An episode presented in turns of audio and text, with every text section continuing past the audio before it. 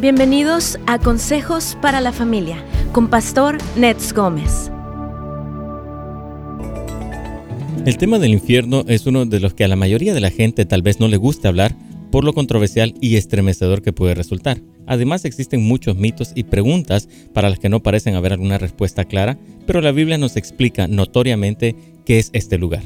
Por otra parte, aunque ninguno de nosotros quisiéramos creer en un Dios que castiga a los que no creen en su Hijo mandándolos al infierno, no por eso deja de ser real. Sí, amigos queridos, la pregunta en este día no es tanto si nos gustaría creerlo, que existe el infierno, sino si podíamos llegar a creer lo que Dios dice acerca de este lugar. Como pastor y presentador de este programa en el que hemos tocado cientos de temas esenciales para nuestro crecimiento familiar y espiritual, siento la responsabilidad de compartir con nuestra amada audiencia no solo las partes más agradables de la Biblia, sino aquellas que son fundamentales para nuestra fe y nuestra perspectiva correcta acerca de la vida y la eternidad.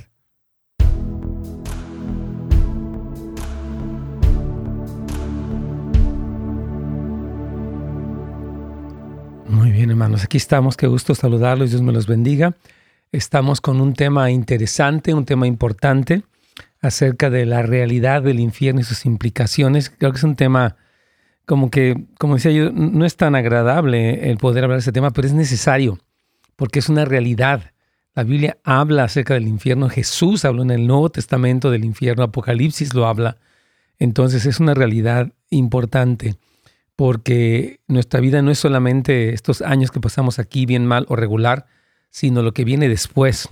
Por eso es tan importante el que podamos tener esta perspectiva clara, bíblica, de este tema para, eh, yo creo que predicar el Evangelio como es, sin ánimo de condenar ni nada, pero con ánimo de presentar la verdad completa del Evangelio. Entonces nos hace muy, muy importante. Así que pongan mucha atención, hermanos queridos. si tienen preguntas, comentarios, vamos obviamente a estar citando la escritura como el fundamento de todo lo que estamos hablando. No es una idea personal de que, ah, bueno, pues yo así pienso, usted así piensa, cada quien que piense lo que quiera, sino qué dice la palabra del Señor, porque creo que, bueno, no creo, es, es el fundamento de nuestra fe, lo que está escrito en la palabra del Señor. Así que uh, prepárese, si gusta también compartirlo con alguien más, yo creo que va a ser de mucha utilidad el poder repasar las verdades bíblicas referentes a la, a la realidad de ese lugar terrible, porque a mí me encanta, y hemos hablado aquí ya del cielo en algunas ocasiones, la verdad, un lugar tan glorioso, tan maravilloso, tan sobrenatural, tan desconocido para nosotros, que es una realidad. O sea, el, cielo es un lugar hermoso, lleno de la gloria del Señor, de su presencia, de su poder creativo. Olvídese, es maravilloso, eso es lo que la Biblia escribe. Y es muy bueno hablar de él, porque tanto el cielo como el infierno son dos realidades desconocidas, pero son, valga la redundancia, reales, son cosas que existen, son, son lugares que existen y tenemos que poder tener esta capacidad para escucharlo, recibirlo, creerlo, predicarlo, incluso llamar a personas al arrepentimiento de que mientras estamos vivos, tenemos esperanza, tenemos la oportunidad de reconocer al Señor, de entregarle nuestra vida y librarnos de lo que sería la condenación eterna. Muchas personas no lo creen, pero como decía en la introducción, el hecho de que alguien no lo crea no le invalida. Usted puede no creer en cualquier, cualquier cosa, pero nuestra creencia o no de algo no hace que deje de existir. Nos saludamos a nuestra hermana a Rosita, saludamos a Carla también, nuestra hermana que está aquí, dice, bueno, yo dejo una pregunta de ayer, pero vamos a saludar a nuestra hermana Carolina también, Dios le bendiga, a Lolita también, por supuesto, mucho gusto en, en tener aquí con nosotros, como siempre, hermano José Bonilla, aquí puestísimo, un saludo a usted, a, ti, hermano querido, y a todos los demás que se conectan con nosotros. Este, gracias por acompañarnos, a Armando Salazar también, a Juan Ortiz que aquí anda siempre. A todos nos da mucho gusto poderlos saludar en, este día y vamos con este tema importante. Nos saludamos a Sandy que tiene una pregunta ah, importante, así que vamos ya con todos ustedes.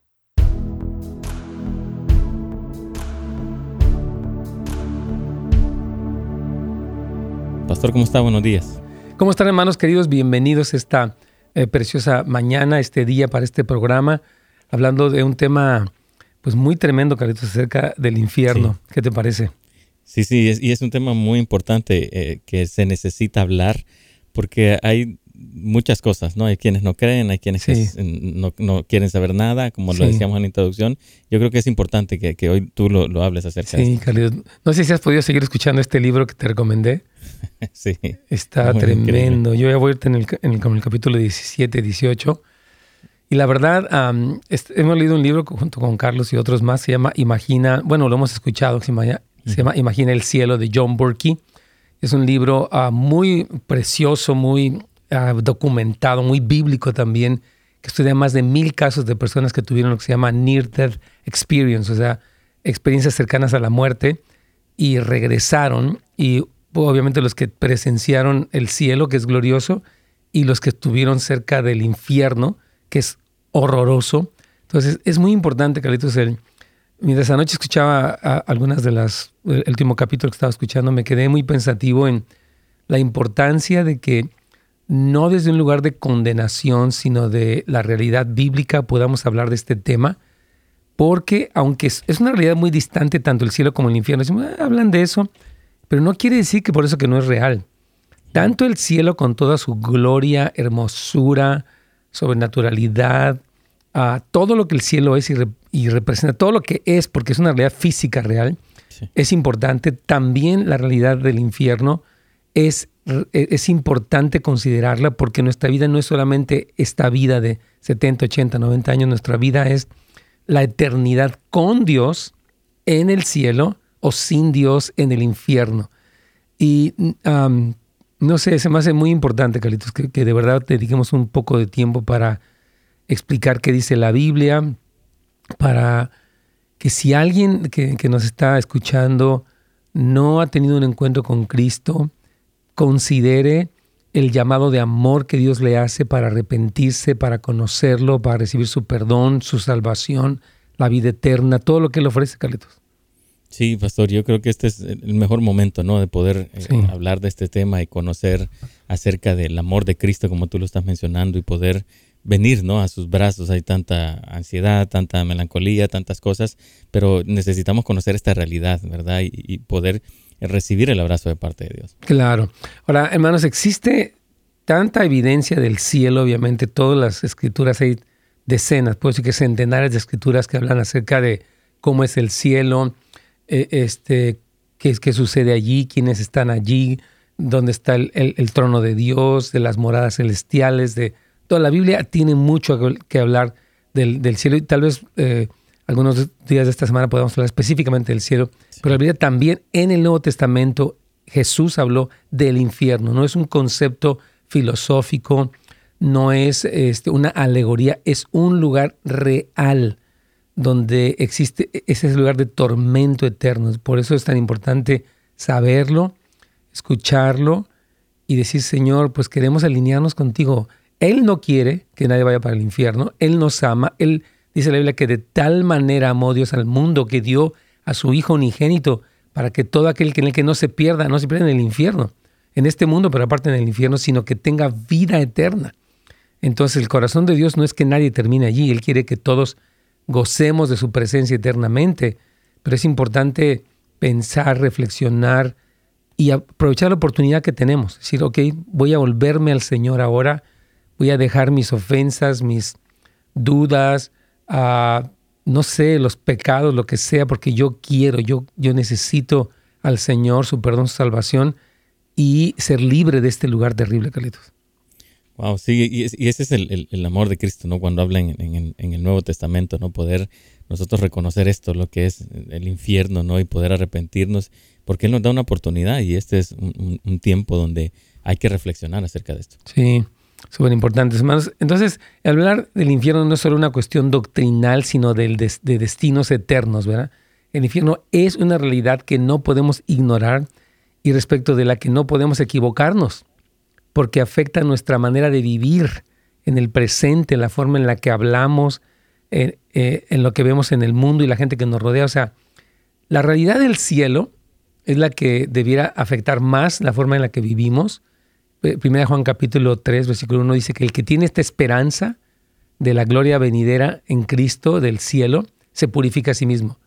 Pero también el que, el que reconoce la existencia del infierno se guarda de no desviarse de no apartarse, de no caer en incredulidad, en rebeldía, de no endurecer su corazón, porque el infierno es un lugar real. Vamos a ver lo que dice Romanos 11, 22, Carlitos, por favor. Claro que sí, pastor. Dice el apóstol Pablo, dice, nos exhorta, dice, mira pues la bondad y la severidad de Dios. La severidad ciertamente para los que cayeron, pero la bondad para contigo. Si permaneces en esa bondad, pues de otra manera tú también serás cortado. Mm, así es, qué tremendo. Está diciendo, ¿verdad? Que hay dos aspectos de Dios que son que debemos de considerar. Número uno, la bondad, lo grandiosamente bondadoso, amoroso y misericordioso que es el Señor con nosotros, pero también la severidad de Dios. Entonces, Él muestra su bondad para contigo si permaneces en esa bondad en Cristo, en, lo que Él ha revelado en su palabra, y la severidad para los que, con los que cayeron, con los que se dejaron abandonar. Esto es muy importante. Aquí nos comenta nuestro hermano Armando este, una cosa. Dice, saludos, pastor. Comentaron, mi padre cuando yo tenía 10 años y iba en el carro, su papá tuvieron un accidente, literalmente en el carro se volteó y él quedó debajo del carro aplastado ah, por el mismo auto. Dice, él estaba muy consciente y dice que iba caminando, eh, dice, como unos colores y que de lejos vio a un hombre de blanco. Sin verle el rostro, le hacía una seña con las manos diciendo que no se acercara o que ni siquiera caminara. Dice que era un lugar muy hermoso. Eh, este, su madre era cristiana, siempre fue un hombre muy propio, que no entiendo bien lo que está escribiendo.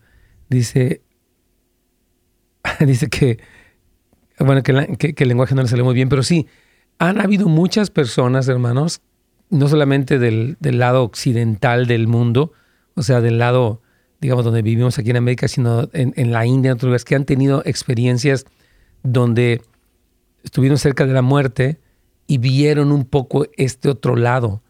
Y yo no creo, hay muchas cosas que no son ciertas, pero en tanto que se alinean con la Biblia, entonces puedo comprobar que la experiencia que la persona tuvo es verdadera, porque la Biblia sí nos explica lo que está del otro lado.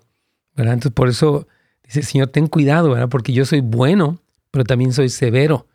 Y esta severidad implica lo que sería el castigo eterno, que es algo muy, muy difícil, Carlitos, de, poder asimilar, pero que necesitamos reconocer. Entonces, en este pasaje eh, que estamos hablando, se nos manda que, miremos no solamente la bondad de Dios, ¿verdad? La cual todos queremos ver y debemos mirar, pero también se nos manda a mirar o a contemplar la severidad de Dios. Dios es un Dios muy bueno, pero también es un Dios justo, es un juez y es severo. Así que ahorita vamos a ir hablando un poquitito de estas cosas para que todos estemos en la misma página.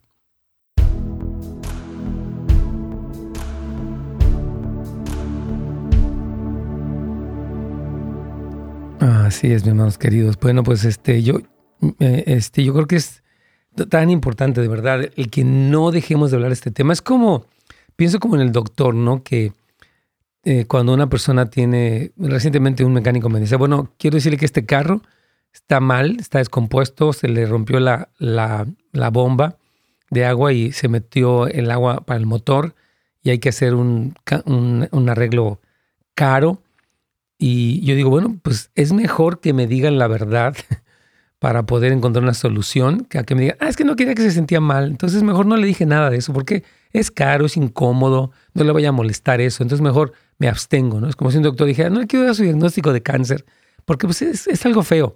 No, dice, pues tenemos que saber lo que está ocurriendo para poder responder adecuadamente a tiempo y no con el pretexto de que nadie se sienta mal evitar un tema que es crucial, que es crucial. Entonces creo que sí es importante, hermanos queridos, que, que toquemos este tema. Y voy a contestar algunas preguntas que se quedaron ahí el día de ayer mientras regresamos. Dice, dice nuestra hermana, déjeme ver, hay tantas preguntas aquí, pero voy a tratar de contestarlas la mayoría. Ana Carla dice, yo en mi iglesia hay personas que me saludan y otras no. Cuando me saludan y hablan conmigo me siento feliz pero cuando me ignoran me siento fatal y rechazada. Soy codependiente, sí. Sí, querida hermana Carla Zaragoza. O sea, hay personas que nos van a saludar, otros no, pero eso no define nuestro valor. O sea, si me saludan, qué bueno, y si no me saludan, pues estoy bien. Eh, Jesús nos manda que si saludamos a los que nos saludan, no tenemos ninguna recompensa, porque eso hacen los paganos. si nosotros saludamos a los que no nos saludan, estamos actuando como nuestro Padre Celestial. Entonces sí, tiene que tener mucho cuidado de no vivir, es que no me saludan, ya me puse triste. Si no la saludan, pues se distrajeron. O tal vez no la conocen o no la reconocen, pero eso no es problema de ustedes, es problema de ellos. Entonces cuidado, hermana querida, porque a veces por esa susceptibilidad nos podemos alejar de Dios. Es muy peligroso. Dice nuestra hermana Sandy, pastor, estamos mi esposo y yo peleando por esto en la iglesia. Hemos pasado por varias situaciones difíciles por los líderes de la iglesia. Su programa nos han ayudado demasiado para cambiar nuestra propia cultura, para ser más como Cristo. Vamos a perdonar, vamos a olvidar las ofensas, estamos peleando con la amargura y todo lo que nos ha enseñado. Muy bien, hermana Sandy, le mando un saludo hasta Phoenix. Qué bendición. Gracias por eso. Pero ahora estamos dudando en quedarnos en la iglesia porque el pastor va a dejarle la iglesia a la copastora, mujer que no está bajo el liderazgo de su esposo porque ella es la líder. No tiene buen testimonio de, mamá, pero no sé si esto que estoy usando como un pretexto para irme está bien irse por esta razón. Muy buena pregunta.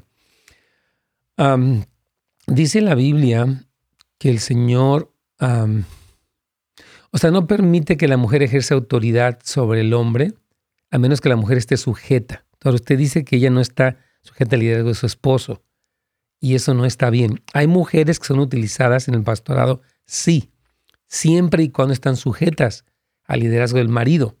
Pero si no están sujetas, de acuerdo a lo que la Biblia dice, no pueden estar en la posición de liderazgo y menos sobre hombres, según lo que dice 1 de Timoteo, capítulo 1. Entonces, yo, si fuera usted, observaría las cosas, oraría por la iglesia y esperaría ver qué sucede pero si las cosas toman un, rumbo equivocado, que está fuera de la Biblia, definitivamente buscaría otro lugar. Hablábamos ayer con Carla que es difícil eh, cambiarse de iglesia, es como trasplantar una plantita de una tierra a otra. A veces en el trasplante algunas eh, plantitas no sobreviven. Entonces yo creo que hay que ser muy cuidadosos cuando se toma la decisión de cambiarse. Hay situaciones que ameritan cambiarse cuando algo está completamente fuera de orden, es antibíblico, hay una herejía. Entonces creo que yo observaría, oraría, esperaría lo mejor, pero si las cosas se desvían, buscaría otro lugar, porque creo que sí está fuera de orden. Bueno, vamos aquí ya con Radio Inspiración.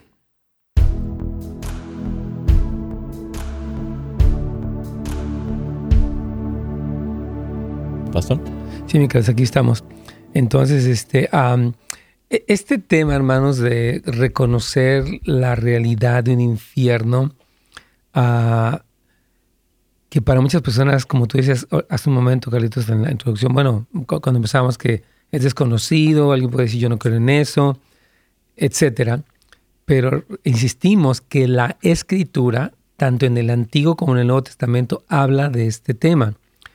Y decíamos en la introducción que dice la palabra en Romanos 11:22 que debemos contemplar dos cosas, tanto la bondad de Dios, que nos encanta verla, como la severidad de Dios. Entonces, el no considerar que Dios es severo es peligroso. ¿Verdad? Yo decía eh, ahorita durante la pausa cómo es que eh, es como si alguien, como si un doctor no le quisiera a una persona, ¿sabes que No le quiero decir que esté enferma de cáncer, tiene un tumor y se va a morir porque va a sentir feo. Entonces, mejor, este, pues así, así lo dejamos. No, hay, que hablar del problema difícil para poder a tiempo, ah, pues, componerlo, arreglarlo y entonces que no sufra consecuencias peores. Lo mismo pasa con el tema del infierno sea, no es un tema agradable, sin embargo es necesario, porque la Biblia dice que debemos de contemplar este aspecto que es la severidad de Dios. Si somos honestos, el impulso de no creer la verdad acerca del infierno no viene de la Biblia, sino de la cultura y de los impulsos emocionales subjetivos de las personas. Ay, no hablen de eso, qué horrible. No, no, no, mejor cámbiale. Vamos a otro tema. Este, pon música. No, o sea, no, es así. No podemos vivir en, la negación. Tenemos que decir, wow, esto es real tengo que ver cómo vivo mi vida, tengo que guardarme de no desviarme, de no permitir el engaño, la ofensa, la amargura, eh, porque esto es real, ¿verdad? Y, ese considerar la severidad de Dios nos protege, nos protege. El, considerar la bondad, de, la bondad de Dios nos anima, nos levanta, nos sostiene, etcétera, Pero también el considerar la severidad de Dios es importantísimo, Carlitos. Wow, qué, importante lo que estás mencionando ahorita. porque conocer, podemos conocer un Dios bueno, ¿no? Pero hablar de que un Dios que también es justo, ¿no? eso nos da como terror. El ejemplo, ¿no? Tú decías del Antiguo Testamento cuando Dios advirtió a Noé, ¿no? Acerca del diluvio, que, mm. crear un arca, ¿verdad? Porque iba a destruir esa, ese pueblo que había él creado por el pecado, por desobediencia. Ahí vemos la severidad, pero también vemos el amor de Dios, ¿no? Así es, 100%. Súper, súper importante. Entonces, yo creo que sí, o sea, debemos observar que siempre en la Biblia Dios, mientras el hombre se corrompe, se pervierte y desobedece y se vuelve a la idolatría y todas estas cosas, hay, esta realidad, ¿verdad? Dios está buscando medios, ¿no? Cuando, como dices, Dios va a mandar este diluvio y les advierte, y, Noé fue un pregonero de justicia que estuvo anunciando, viene un diluvio, arrepiéntanse, nadie hizo caso, el Señor le, da esta arca y lo salva a a su familia. Y así pasa en toda la escritura. E, es más, ahorita en el último tiempo están hablando, Jesús viene por segunda vez, vienen los juicios del fin del tiempo, hay que arrepentirnos. Y eso es el amor de Dios, porque Él no quiere que padezcamos las consecuencias de nuestros pecados, tanto aquí como en la eternidad. Entonces, por eso es tan importante considerarlo. Entonces, vivimos en un mundo donde queremos evitar al máximo el dolor o la negatividad, sin embargo, tenemos que ser objetivos. Las emociones personales, hermanos, y los deseos se combinan con los razonamientos especulativos sobre ideas generales y toman preferencia sobre las enseñanzas y los textos bíblicos. No, yo prefiero a mí cuéntame cosas bonitas. Así me dice esta persona, no, no me hables de eso, por favor, ni me metas ahí, no, no, no. Qué, cosa, ¿no? Tan, tan, tan absurdo el vivir en una negación de realidades que nos pueden afectar por una eh, especie de, temor subjetivo. Está muy equivocado, ¿no? Entonces debemos de venir a la Biblia y decir, creo que el castigo eterno no es, tal vez me, parezca doloroso, ¿verdad? Pero más bien debemos decir, ya que la Biblia lo enseña, debe ser justo, por lo tanto, o cuán infinitamente hermoso debe ser, eh, o sea, perdón, horroroso, discúlpeme, horroroso debe ser el pecado, cuán infinitamente condenable debe ser tratar con desprecio la gloria de Dios, cuán infinito debe ser el insulto a Dios cuando no confiamos en sus promesas. Qué infinita belleza, gloria y pureza y santidad debe tener Dios que el sufrimiento eterno es un castigo justo y adecuado por la desobediencia a su palabra. O sea, yo creo que vivimos en un tiempo, Carlitos, donde la gente a veces quiere creer lo que, o sea, cree lo que quiere creer. ¿Verdad? No, es que yo eso no creo. Yo creo que, por ejemplo, hay un posición, yo creo mucho en la reencarnación, porque yo escucho, no, no, no, usted tiene que decir qué dice el Señor. No, es que yo no creo en esas cosas, eso es muy negativo. No, no, no, ¿qué dice el Señor? No termine, por favor, creyendo lo que usted quiera creer porque es peligroso. Vamos a escuchar qué dice Dios, porque Dios es amor y en su amor nos previene de las consecuencias más drásticas que tiene el pecado y la rebelión. Carlitos, querido. Wow, lo que tú estás hablando y lo que habla primero Juan 4, ¿no? Dice que para el que no ama, ¿verdad? No conoce a Dios porque Dios es amor, ¿no? Entonces es lo que tú estás mencionando, o sea, Dios nos ama y por eso quiere guardarnos. Así es, totalmente. Su amor nos hace liberarnos del, del pecado y, o sea, del, castigo eterno. Estaba yo leyendo, bueno, una de las historias que cuenta ahí eh, este hermano John Burke es de un hombre eh, que era maestro en una universidad en Mississippi. Él estaba ah, dando, estaba haciendo una visita para un museo y entonces tuvo una úlcera y se le perforó el duodeno. Entonces, él, cuando a alguien le pasa eso, dicen que le quedan solamente cinco horas de vida porque este, la persona se desangra. Entonces, ellos llegan para el hospital junto con su esposa y, y dicen, ¿sabe que El cirujano no está, llega hasta mañana. Entonces, él dice, ya, se, se, acabó aquí. Entonces, cuando él está junto con su esposa en el hospital, él se empieza a despedir de ella y ella empieza a llorar y él finalmente muere. Entonces dice que él nunca, era un ateo, ¿no? Él jamás cayó en Dios, ni le importaba nada de Dios, ni iba jamás a la iglesia, ni nada. Entonces dice que cuando él ya murió, él, sale de su cuerpo, su espíritu sale de su cuerpo, y de repente ve a su esposa y le dice, mi amor, estoy aquí. Y ella pues no, no lo oye, ya él era un espíritu. Su cuerpo ya estaba muerto ahí. Se le empieza a gritar de groserías, escúchame, ¿no? Y nada. Entonces sale para el pasillo buscando a alguien que lo ayude y nadie, nadie lo ve ni lo escucha. De repente llegan unos personas y él empieza a escribir que, lo, que le dicen, Ven, véngase para acá a este lado. Y dice, ¿aquí dónde me llevan? Dice, síganos, por favor. Entonces ya él va caminando con ellos. Dice que hace un recorrido muy largo. Dice, ¿sabe que ya no quiero ir allá? Dice, no es que quiera, usted tiene que ir para allá. Entonces, él, él, dice que ya de repente estos seres empiezan a ofenderlo y a gritarlo y empiezan a morderlo. Y dice que sintió un dolor. Dice que él estaba más consciente que nunca y percibía más que nunca que, o sea, que incluso su, su, visibilidad se hizo más aguda. Dice que era un dolor tremendo. Y dice que ya estando en ese lugar de tormento, él dijo, o sea, que fue un terror real que sentí, que de repente una voz dentro, dentro le dijo, dice, ponte, ora, ora a Dios. Y dijo, es que yo, yo no sé orar, yo, yo nunca he ido, o sea, yo no voy a la iglesia, no, no, no sé nada. Y dice que decía, este, otra vez dijo, ora a Dios. Dijo, ¿qué digo? Dice que dijo, bueno, este, dice que se acordó de que en la escuela dominical de cuando era niño le enseñaron Salmo 23, dicen, callen, anden valle de sombra y de muerte, no temerán mal alguno. Y que esos seres que lo estaban atormentando, la escena es súper, lo que él describe es terrible. Porque lo, tremendo es que este hombre ser un ateo, este profesor de una universidad, después de esta experiencia, él se convierte en un pastor que actualmente predica el Evangelio, porque fue tan cruda la experiencia que él vive, porque dice que cuando él empieza a clamar, estos seres se espantan y dicen, Dios no existe, eso es mentira. Y él dice que ya no se ve qué dice, dice, God bless America, dice que estaba tan desesperado, porque dice que no me acuerdo qué más decir, porque dice que, que esa voz interna le decía, clama a Dios. Ahorita regresando va a, terminar de contar esta historia, me dejó muy, muy impresionado.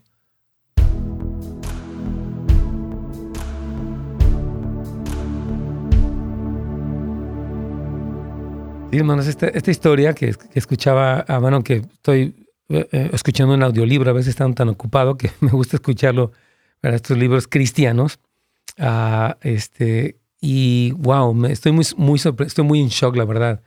Eh, este hermano estudia más de mil casos de personas que tuvieron experiencias cercanas a la muerte y da el fundamento bíblico, utiliza investigadores científicas de universidades y otras para constatar lo que la Biblia dice y realmente es muy impresionante. Yo les quiero recomendar, se llama Imagine Heaven. Le voy a pedir a Oscar que lo ponga. A Oscar, Brian López, que me favor de ponerlo.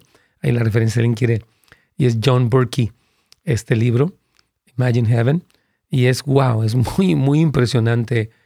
Ah, por una parte, todos los casos que hablan de la hermosura de Jesucristo en el cielo, su amor tan impresionante, eh, todo lo, constatando lo que la Biblia nos ha revelado ya desde hace 20 siglos que está compilada la Biblia, este, hasta cuestiones como el infierno mismo. Y por eso quise hablar de este tema tan importante.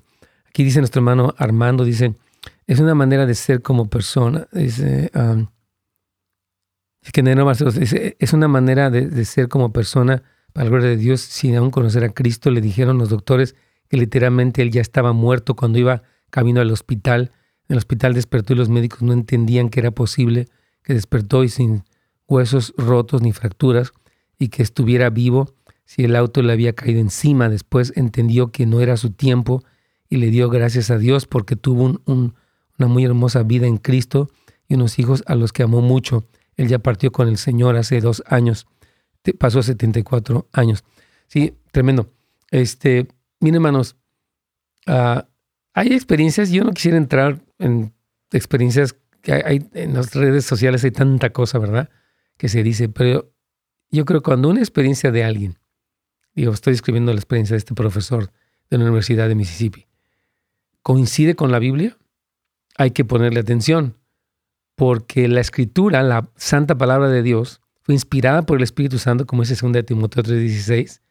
O sea, Dios inspiró la escritura y nos revela la verdad la verdad, de, cosas tan trascendentes como el cielo, pero también tan, tan terribles como el infierno. Y por eso queremos hablar de este tema e invitar a personas. Ah, yo, incluso siento que en nuestra audiencia ha habido personas que han tenido sueños con el infierno. Y es bueno que sepas que Dios te está eh, mostrando algo para que te arrepientas. Porque Él no quiere que nadie esté en el infierno. Él quiere que todos sean salvos, dice 1 Timoteo capítulo 2, el cual, hablando de Dios, quiere que todos los hombres sean salvos y vengan al conocimiento de la verdad. Él no creó el infierno para el ser humano, lo creó para el diablo.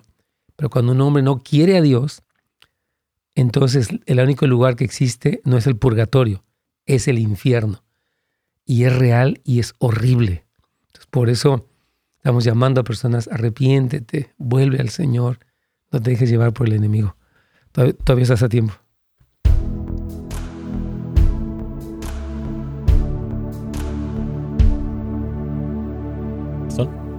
voy a terminar contando un poco esta historia que me quedé, porque está tremenda. Este, y, este hombre dice, Carlitos, que uh, él empezó a clamar y que se acordó, ¿sabes qué? se acordó de la canción de cuando estaba, es increíble cómo una experiencia de un niño en la escuela dominical, porque dice que se acordó de la canción que dice, Jesus loves me, this I know, y que empezó a cantar, dice, oh, Jesus loves me, this I know, y dice que de repente, en ese lugar de, de tinieblas, donde ya él se iba hundiendo en, las tinieblas eternas del infierno, este, dice que apareció una luz que se empezó a hacer grande y que de esa luz salieron unas manos que lo abrazaron. Y empezó a llorar, dice, incontrolablemente. Jesus loves me, dice, I know, for the Bible tells me so. Esa canción de niños, ¿verdad?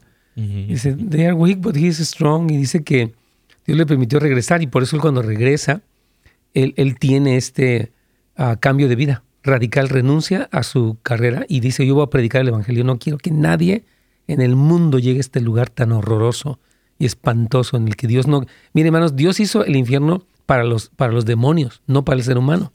Pero cuando el hombre no quiere a Dios, no existe un lugar intermedio de que, ah, bueno, te vas al purgatorio, ya después con un montón de rezos y de Ave Marías te sacan. No, no y no. Y se está establecido para los hombres morir una sola vez y después al juicio.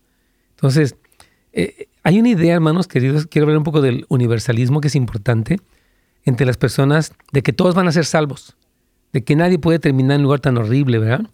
Como, como este que hemos descrito. Pero esta suposición no es acertada. Quienes creen en el universalismo, ¿verdad? O universalistas se denominan, y hay cristianos y no cristianos que creen en esto, que todos se van a salvar, están equivocados. Porque por eso vino Jesús. Precisamente Juan 16 dice que para eso vino Cristo, para que todo el que cree no se pierda. Siguiente versículo dice, el que no cree ya ha sido condenado, porque no ha creído en el nombre del unigénito, Hijo de Dios. Y es la condenación que la luz vino al mundo. Los hombres amaron más las tinieblas que la luz, porque sus obras eran malas. Y yo quiero hablar de veras, a personas que nos están escuchando o viendo el día de hoy, para que vuelvan al Señor. Yo sé que a veces, como decíamos ayer, estamos ofendidos con la iglesia, hasta con Dios, ¿verdad? Por cosas difíciles, pero debemos de decir, Señor, no entiendo, pero yo quiero aprovechar la oportunidad de volverme a ti, de creer en ti y de reconciliarme contigo, porque no quiero jugar con esta oportunidad que tú me has dado y, de veras me arrepiento de mis pecados, te acepto como mi Señor y Salvador, ven a mi vida, yo no quiero estar en el infierno, yo quiero estar contigo para siempre y te confieso como mi Señor y Salvador. Es tan importante, Carlitos, que la gente aproveche esta oportunidad que Dios nos da ahorita, antes de que sea demasiado tarde, Carlitos. Amén, claro que sí. Yo creo que es algo que tenemos que entender, ¿no? O sea, Dios quiere traer esta revelación, pero Satanás no es el padre de mentiras, ¿no? El acusador de los hermanos y quiere que quieres hacernos creer, ¿no? De que no hay vida después de la muerte o que si hay vida hay una reencarnación o, hay un purgatorio como tú lo mencionabas, ¿no? Pero en realidad la verdad es esta, ¿no? Lo que la escritura habla acerca de, lo que tenemos que hacer en este momento. Sí, mi es muy importante que miren, a veces las personas han hecho ídolos, o sea, imágenes de Dios que no son Dios, y las han, se han aferrado a esas cosas, y Dios nos dice, no, vuélvete, de hecho, el primer mandamiento del, Antiguo Testamento es no te harás imágenes, ni te postrarás ante ellas, ni las adorarás. Porque Dios, no, Dios es espíritu, dice Juan 4, y los que adoran en espíritu y en verdad en serio que le adoran. Entonces, algunas cosas que hemos creído, hermanos, que son una tradición, debemos de ir qué dice la Sagrada Escritura para regresar a ese lugar donde el Señor nos quiere salvar, nos quiere restaurar, quiere que tengamos una comunión ahorita con Él y para siempre en la gloria del cielo, el cielo que, existe eh, en ese lugar espiritual y que va a venir a la tierra y que es tan real como lo que podemos ver y escuchar. Entonces las personas que piensan que todos se van a salvar y que hay una oportunidad después de la muerte y que, ¿verdad? Estos universalistas están equivocados, hermanos. También hay otros que creen que las personas serán castigadas al punto de que dejen de existir, pero eso no, es lo que la Biblia dice. La Biblia habla del castigo eterno o de la vida eterna. Ya gente diga, ah, pues ya cuando la muerte está la muerte se acaba todo. No, hombre. No. Cuando la muerte, eh, cuando la gente muere, empieza lo eterno. O la gloria eterna con el Señor para siempre, o el infierno, donde dice que el gusano de Dios no muere, donde el tormento es eterno. O sea, estas cosas son reales, Carlitos. Sí. Entonces, es importante de verdad que nos podamos volvernos al Señor y oramos, repito, por cualquier persona que no permitas que tu corazón se endurezca o caigas en la incredulidad, sino que escuches la voz del amado diciendo, ven, regresa, acércate. Ya personas fallaron, pastores fallaron, y dices, ok. Pues, yo, yo lo decía ayer, cuando andábamos con Carlita, ¿no? Bueno, si nos falló la iglesia o alguna persona, ok, pero no por eso vamos a dejar a Dios, ni por eso vamos a vivir cada vez más lejos y, y, más como sin el deseo de arrepentirnos, ¿no? Yo creo que es tan importante decir, Señor, yo no quiero llegar a un punto en el que diga, ay, pues que así soy yo, o ya ni modo, o, o, o allá Dios dirá. No, no, no. O sea, Dios, fíjese como dice Mateo 7, 13 y 14, Carlitos, por favor, si lo, si lo quieres leer. Claro que sí, dice, entrad por la puerta estrecha, porque ancha es la puerta y espacioso el camino que lleva a la perdición, y muchos son los que entran por ella, porque estrecha es la puerta y angosto el camino que lleva a la vida, y pocos son los que la hallan. Y, son pocos los que la hallan, no porque Dios la haya puesto difícil, sino porque las personas no quieren. Mm. Quieren seguir en sus ideas. Decía, a ver, Carlita mencionaba, ¿no? Cómo cuando ella se alejó, dice que le costaba trabajo regresar porque ya estaba muy en sus pecados, estaba ya muy en su vida. Dice, es que es difícil. Bueno, yo quiero decirles que es difícil regresar, pero es peor no regresar. Mm. Y es peor seguirse endureciendo y seguirse alejando y llegar a ese lugar donde ya estás completamente ajeno, completamente indiferente, completamente incrédulo, no permitas llegar a ese lugar, sino más bien aprovecha la misericordia, aprovecha el amor del Señor, aprovecha esta oportunidad donde el Señor te habla y te ama y te dice, sus brazos están abiertos y te dan oportunidad. Dice aquí nuestro hermano, bueno, una persona anónima, perdón, dice Pastor Ned, cuando era niña, una mujer, tenía ocho años y miré la película de cómo el ladrón en la noche, en el 70, y esta película me impactó. Tenía sueños que mi hermana de cuatro y yo teníamos que luchar para no ir al infierno. Nunca entendí por qué tenía estos sueños. De pequeña mi papá había fallecido cuando yo tenía ocho. Me, me entró un temor de saber lo que el libro de Apocalipsis dice, pero sí tenía hambre de saber cómo no ir al infierno. Claro, yo creo, Carlitos, que muchas personas Dios les ha concedido el ver esta realidad para no caer allá. O sea, dice el Señor, bueno, porque miren, por las buenas nos han dicho y nos han hablado mucho y de repente no nos cae el 20, pero de repente una experiencia como esta de soñar que estoy luchando por irme al infierno, sea lo que nos haga recapacitar. Fíjate que hay, hay muchos casos de personas que pasaron por esta experiencia. Hay un caso que, donde un doctor narra, creo que yo te, lo, te los comentaba a ustedes, que un hombre adicto ya estaba muriendo y decía, no, ya, ya me están agarrando estos demonios, no, no, no me deje. Entonces dice que el doctor dijo, ¿de qué estás hablando? ¿Estás alucinando? dice, no, estoy alucinando, no estoy bajo el efecto. Dice que otra vez estaba muriendo y el doctor le daba el medicamento. Dice, ore por mí. Dice, yo no oro por ti, yo, no, yo soy doctor, yo no puedo orar por ti. Dice que le dijo, ore, ore, por favor. Dice que este hombre adicto estaba desesperado porque el doctor lo guiara y el doctor pues, era un ateo, una persona que está en un hospital ahí. Finalmente el doctor se puso a orar por él y Dios le concedió a este hombre la oportunidad de regresar. Qué tremendo. Wow, vamos a hacer una pequeña pausa, Carlitos.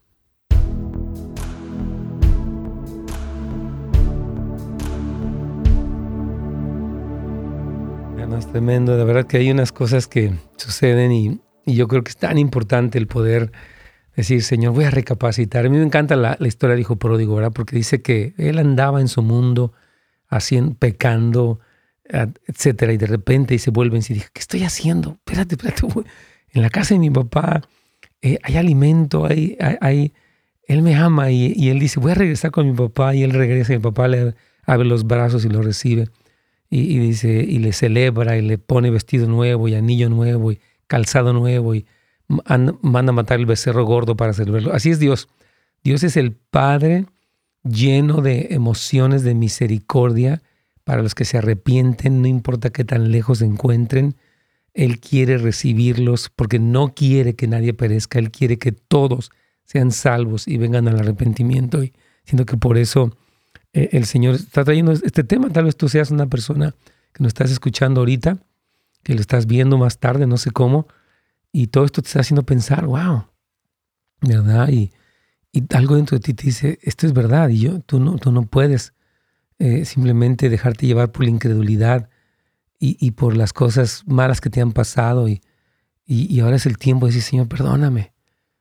Eh, yo me arrepiento, yo creo en ti, yo, dejo estas cosas malas y me, me, acerco a ti, sálvame, sáname. Y el Señor lo hace. Él dice, clama a mí, yo te responderé. Entonces yo creo que es un momento de clamar, hermanos, de volvernos al Señor, porque estas realidades del infierno eh, no es algo, no son cuentos de hadas, no son filosofías, no son simplemente ideas para espantar a la gente. Son realidades eternas que la Biblia escribe totalmente. Apocalipsis habla del lago de fuego, del infierno y del lago de fuego y del gusano que nunca muere y del tormento que no acaba. La Biblia habla de eso, hermanos. Y no es alegórico, es literal.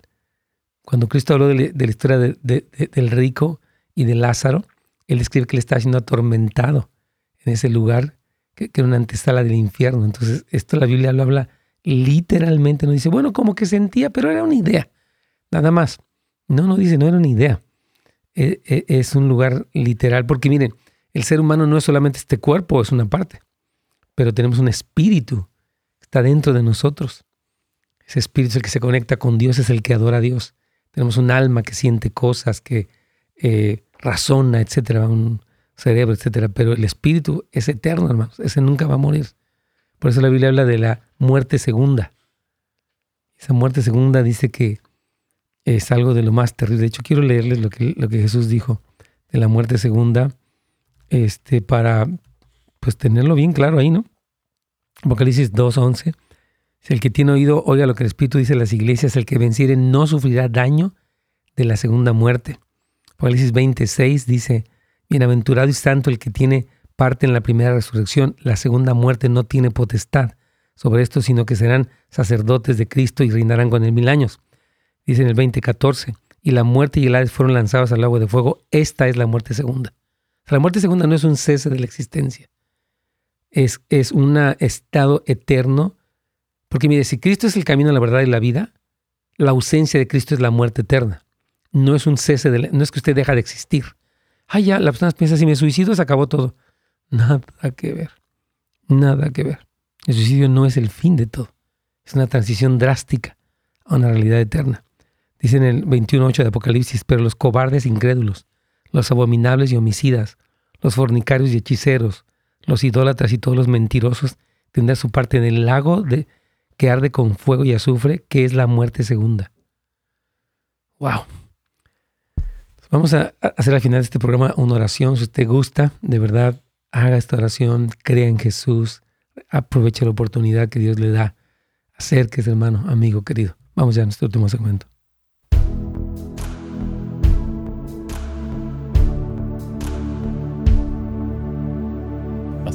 Mi querido Carlitos, bueno, aquí estamos hablando, estaba yo leyendo eh, lo que la Biblia habla de la muerte segunda. Es que a veces las personas piensan, bueno, ya me muero y dejo de existir. No es así.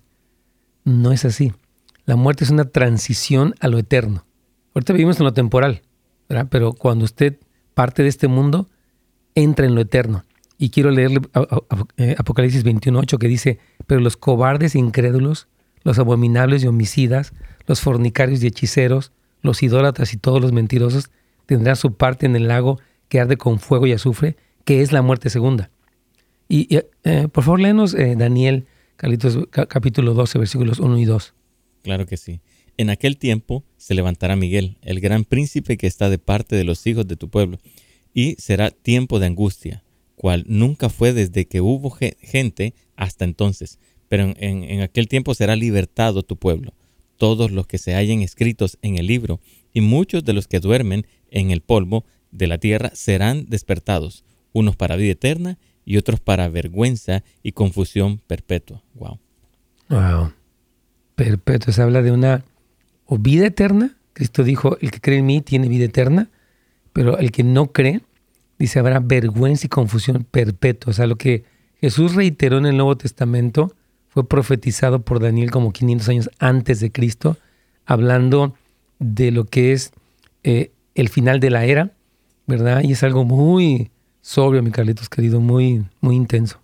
Sí, wow, qué intenso. Y se necesita eh, tener bien en mente esta realidad, ¿no? O sea, de lo que la escritura está hablando.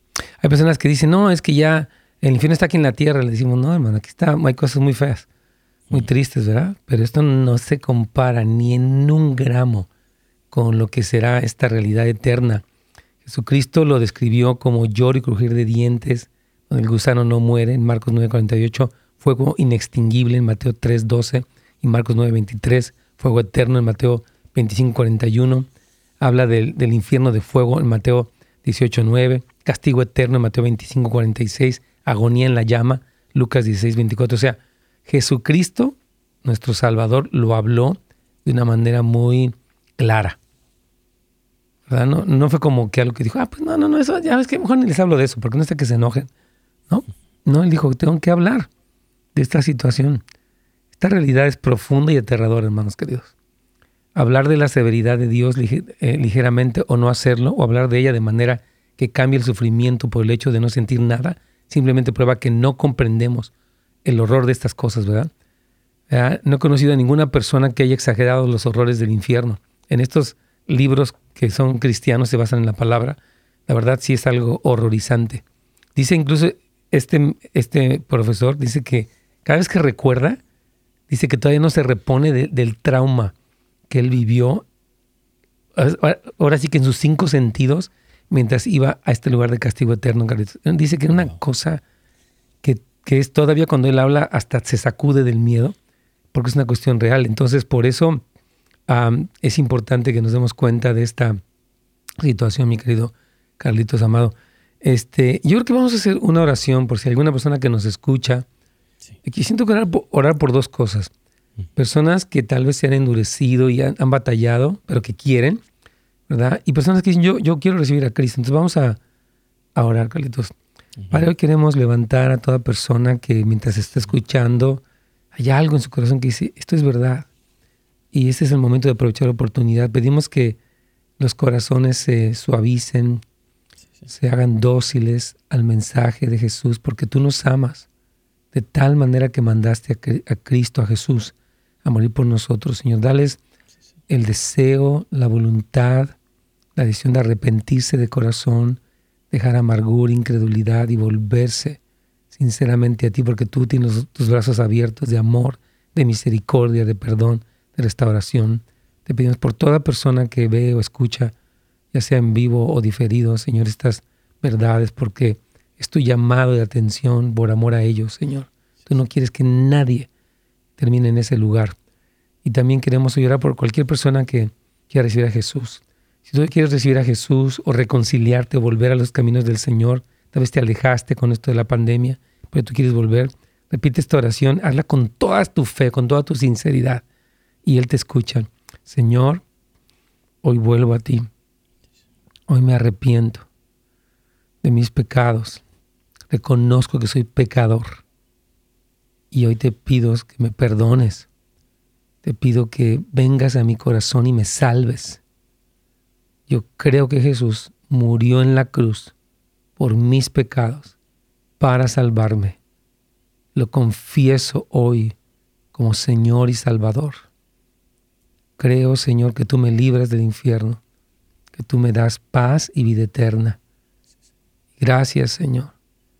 Gracias por esta oportunidad de volver a ti. En el nombre de Jesús. Amén. Señor, pedimos que haya paz en estas personas que hicieron esta oración, la paz de estar reconciliados contigo y que no se quede solamente en una oración, que busquen una iglesia. Si alguna iglesia les falló, que no se queden atascados en algún algo que no funcionó, sino que se conecten con otros creyentes y empiecen un crecimiento, Señor, porque queremos mantenernos firmes hasta el fin. Tú dijiste que el que perseverar hasta el fin, este será salvo. Hablas de una perseverancia. Si hemos a veces caído, tropezado, pero Señor, oramos que puedan perseverar hasta el final por tu gracia, confiando, creyendo, luchando. Y gracias, Señor, porque tú pues nos amas a todos. Y aunque este sea un tema no tan sencillo, pero es por nuestro bien quieres prevenirnos, quieres librarnos. No quieres que nadie termine allí, Señor. Por eso mandaste a tu Hijo amado. Así que gracias, Señor. En el nombre de Jesús. Amén.